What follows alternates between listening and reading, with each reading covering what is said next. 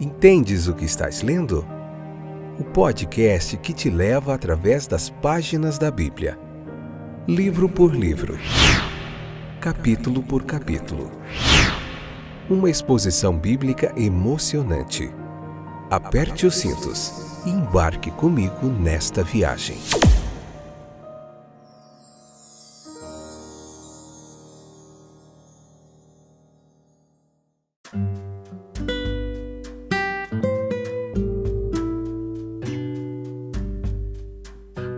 Olá, eu sou o Fábio e esse é mais um excepcional episódio do podcast Entendes o que estás lendo.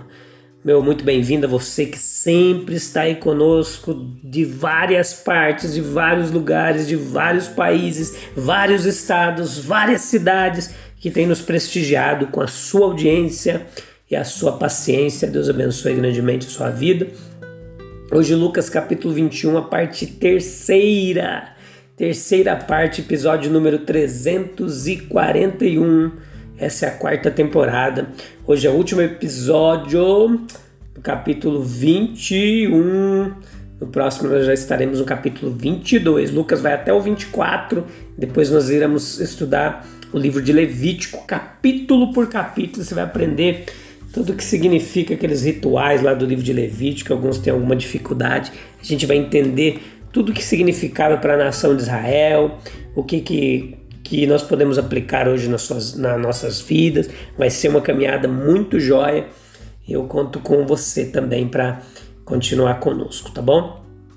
Então vamos lá? Vamos falar hoje da imortalidade da verdade cristã, é a imortalidade, os pensamentos de Cristo, os cuidados cristão, não cristão, o que, que é tudo isso, Deus, a cultura da alma. É, nós devemos estar preparados para dar conta a Ele, nós devemos estar conformados à Sua semelhança, prontos para a esfera celestial, tá bom? A gente vai aprender tudo isso aqui, muita teologia, muito conhecimento bíblico para você, gratuito, essa é a nossa intenção. Se você quer aprender mais a palavra de Deus e conhece alguém que queira, espalhe a notícia. Este é o lugar podcast Entendes o que estás lendo, você encontra em vários streamers, Deezer, é, Amazon Music, Google Podcast, Apple Podcast, Spotify e no Anchor e está espalhado aí por muitos lugares. Vamos lá então, sem perca de tempo, a imortalidade da verdade cristã. Versículo 33 do capítulo 21 de Lucas. A gente vai ver aqui algumas lições. As palavras que nós vemos aqui nesse versículo, elas são marcantes e nos sugerem a conexão consciente de Cristo com o Pai Eterno.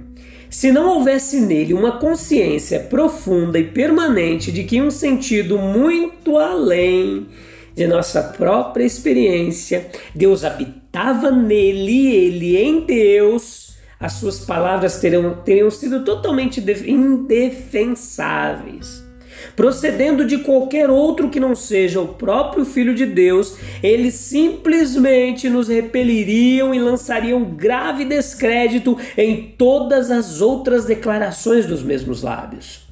Mas foi porque ele era divino e sentia a autoridade que a sua divindade transmitia que ele podia usar palavras como essa sem nenhum traço de suposição, sem violar aquela mansidão e humildade de coração que só ele possuía, a posse da qual nem amigo nem inimigo tentou contestar.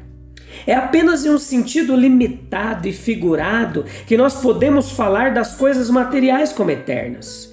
Chegará a hora em que perecerão. Na verdade, elas estão perecendo enquanto estou aqui falando. As rochas imóveis, as colinas estão sendo desintegradas pelo sol, pela chuva. A terra fixa sobe, desce, os rios estão cortando novos cursos para suas águas. Somente a verdade permanece. São apenas as palavras em que o pensamento do eterno é expresso que não passam. As modas, elas não o tocam de forma nenhuma. As revoluções não podem derrubar. As dispensações elas continuam deixando ele em sua perfeita integridade. Nós olhamos, meus queridos, particularmente aqui nesse capítulo e nessa lição, para a imortalidade desses pensamentos de Cristo. Nós encontramos nele um verdadeiro profeta. Os eventos aconteceram de acordo com a sua palavra. Nós estamos encontrando indícios de ser o mestre divino da verdade. Hoje ainda, ele tem a nos dizer o que em nossos melhores humores e momentos mais dignos nós temos fome e sede de ouvir.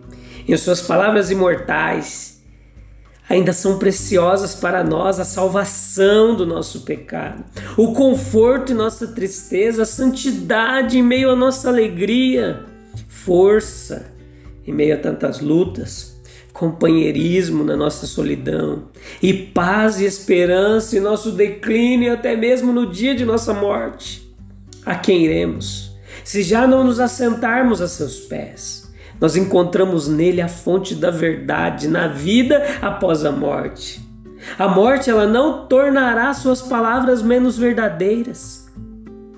Os seus pensamentos nunca perderão seu domínio sobre o nosso coração, nunca deixarão de afetar ou moldar o nosso curso, nosso caminho. As verdades que Jesus falou há 21 séculos embelezarão nossa vida e abençoarão nosso espírito nas épocas mais distantes e nas esferas mais altas. Se prestarmos o mais verdadeiro serviço a nós mesmos, Faremos o máximo para encher as nossas mentes com os pensamentos de Cristo, pois isso nos preparará para toda e qualquer condição aqui ou no futuro, próximo ou distante, em que possamos ser colocados. Se quisermos servir a raça humana de uma maneira eficaz, consideraremos de quantas maneiras nós podemos imprimir em seus pensamentos, nas suas mentes, a palavra de Deus. Certamente é por pura bondade para conosco que Deus ordenou que a posse e o prazer ela, ela envolve reflexão e ação de nossa parte. Capítulo 21 e o versículo 34, o cuidado cristão. Ser provido de tudo o que poderíamos desejar sem uma necessidade de consideração habitual bem como de um esforço regular, é prejudicial, se não positivamente desastroso para o espírito. A necessidade de cuidado, no sentido de uma provisão cuidadosa para esta vida, envolve duas grandes bênçãos: a formação de muitas virtudes simples mais valiosas o cultivo do intelecto, premeditação, diligência, sobriedade de pensamento, conduta, regularidade dos hábitos diários, prática da cortesia, evitar ofensas, etc, etc, etc. O cuidado, no sentido de ansiedade com nossos assuntos temporais, é um mal a ser enfrentado e dominado pelo pensamento cristão. Cristo nos disse: não se preocupe por sua vida ou não fique ansioso. O Paulo escreveu: tenha cuidado, não esteja ansioso por nada. Pedro diz lá em capítulo 5, versículo 7, 1 Pedro: lançando sobre ele toda a vossa ansiedade, porque ele tem cuidado de vós. Claramente, o nosso dever cristão é fazer o nosso melhor com a cabeça, as mãos, por consideração, diligência, para pedir a direção, bênção de Deus, então colocar nossa confiança nele. Descansando humildemente, mas confiantemente em Sua palavra, em Suas promessas. Essa é uma promessa onde há muita ocasião para uma confiança como filhos de Deus. Quando o caminho é escuro, nós não devemos ceder a uma ansiedade demasiada, mas elevar-nos a uma fé santa, confiante no nosso Pai Celestial. Existe uma grande e crescente tentação que é encher as nossas vidas e corações com as preocupações dessa vida. Nenhum conselho mais necessário ou oportuno poderia ser dado a nós do que este de nosso Senhor. Guardai-vos, para que vossos corações não fiquem sobrecarregados com as preocupações dessa vida. Escute essa mensagem, meu querido. O cuidado indevido e imprudente com esses interesses, ela faz duas coisas más: desgasta o que é bom bom para a saúde, bom para o espírito, bom para o nosso temperamento e exclui o que é melhor, pois exclui a adoração e o serviço direto de Deus. Não deixa tempo para uma meditação, para leitura proveitosa, instrutiva, para o trabalho cristão. Ela fecha os homens às atividades menores e inferiores, diminui sua vida, deixa sua alma faminta e eles perdem a própria vida por causa das coisas desta vida. Duas coisas são necessárias, anote aí, meu querido. Exigindo uma mão muito firme e vigorosa. Primeiro, resistir a essa tentação de ampliar ou aumentar as nossas atividades mundanas, quando tal ampliação significa encolhimento espiritual, como muitas vezes acontece. Segundo, insistir para que os cuidados da vida não excluam a comunhão diária com Deus e o cuidado com a nossa alma. Capítulo 21, versículo 36. Nós precisamos estar perante a Cristo. Vigiai e orai, para que sejais considerados dignos de estar diante do Filho do Homem. Olha que palavra fantástica. O que está envolvido nessa dignidade deve incluir o nosso ser preparado para dar conta a Ele. Nós sabemos que teremos que fazer isso, segundo Coríntios 5:10, e devemos esperar quando estivermos diante do juiz, prestar contas a Jesus Cristo. Por primeiro, a relação que voluntariamente sustentamos consigo mesmo como recebemos o seu convite e com que plenitude o aceitamos como redentor, amigo, Senhor do nosso coração e da nossa vida. 2 a maneira pela qual servimos desde que nos chamamos por seu nome, ou seja, quão de perto seguimos, quão obedientes fomos aos seus mandamentos, quão fervorosos e fiéis nos mostramos em sua causa no tato, como verdadeiros e leais provamos ser seus servos aqui. Outra coisa importantíssima conformados à sua semelhança, conforme a sua semelhança. Como diz no, no original lá, conforma, né? Com na forma de Deus. O nosso Senhor não espera encontrar aqueles que professaram por seus discípulos, ser seus discípulos, que tiveram acesso a tantos e tão grandes privilégios diante dele, como ele viveu e morreu para fazê-los. Ele se entregou por nós para nos redimir de toda iniquidade. Ele nos chamou à santidade. Ele veio e realizou sua obra a fim de tornar-nos filhos de Deus em nosso espírito e caráter, levando a imagem de nosso Pai celestial. Ele, portanto, olhará para aqueles que estão diante dele como seus redimidos, para pureza de coração. Isso é uma aversão a tudo que é mal e o amor ao que é bom, verdadeiro e puro.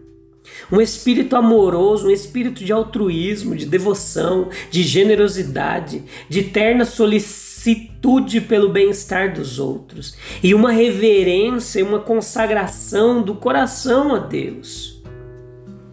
Nós precisamos estar diante dele. Estar diante do rei significava estar pronto para cumprir a sua ordem real preparado para fazer de uma vez e para fazer efetivamente tudo o que ele pudesse exigir. Estar diante de nosso soberano divino significa estar pronto para cumprir suas ordens, executar seus mandamentos, pois ele nos empregou em seu serviço celestial. Nós esperamos naturalmente, com razão, que ele nos confie as mais honrosas incumbências nos nomeie para cargos elevados, nos encarregue de ocupações nobres que exigirão maior capacidade e que contribuirão com grandes coisas para a sua causa e o seu reino.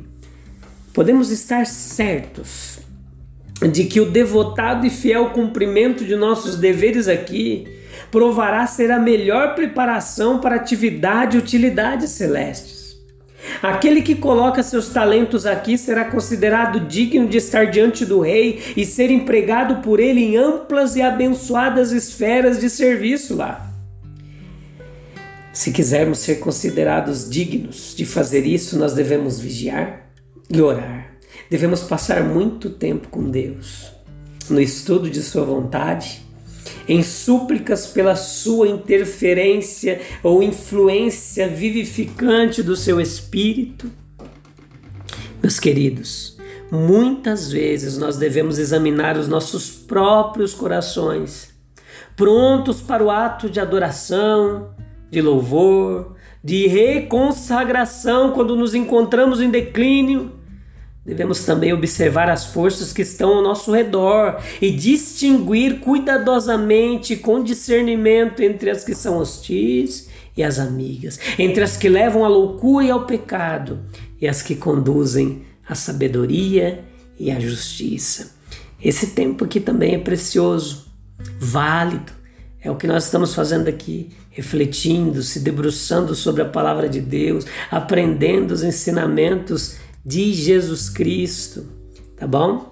Eu te encontro em breve no próximo episódio, onde nós já estaremos vendo o capítulo 22, muitas lições preciosas. Escute os outros episódios de Gênesis, de Êxodo, de João, os próximos é, de Lucas, os próximos de Levítico, e vamos junto firmes e constantes, sempre avantes, tentando aprender mais um pouquinho da palavra de Deus, tá bom? Até breve.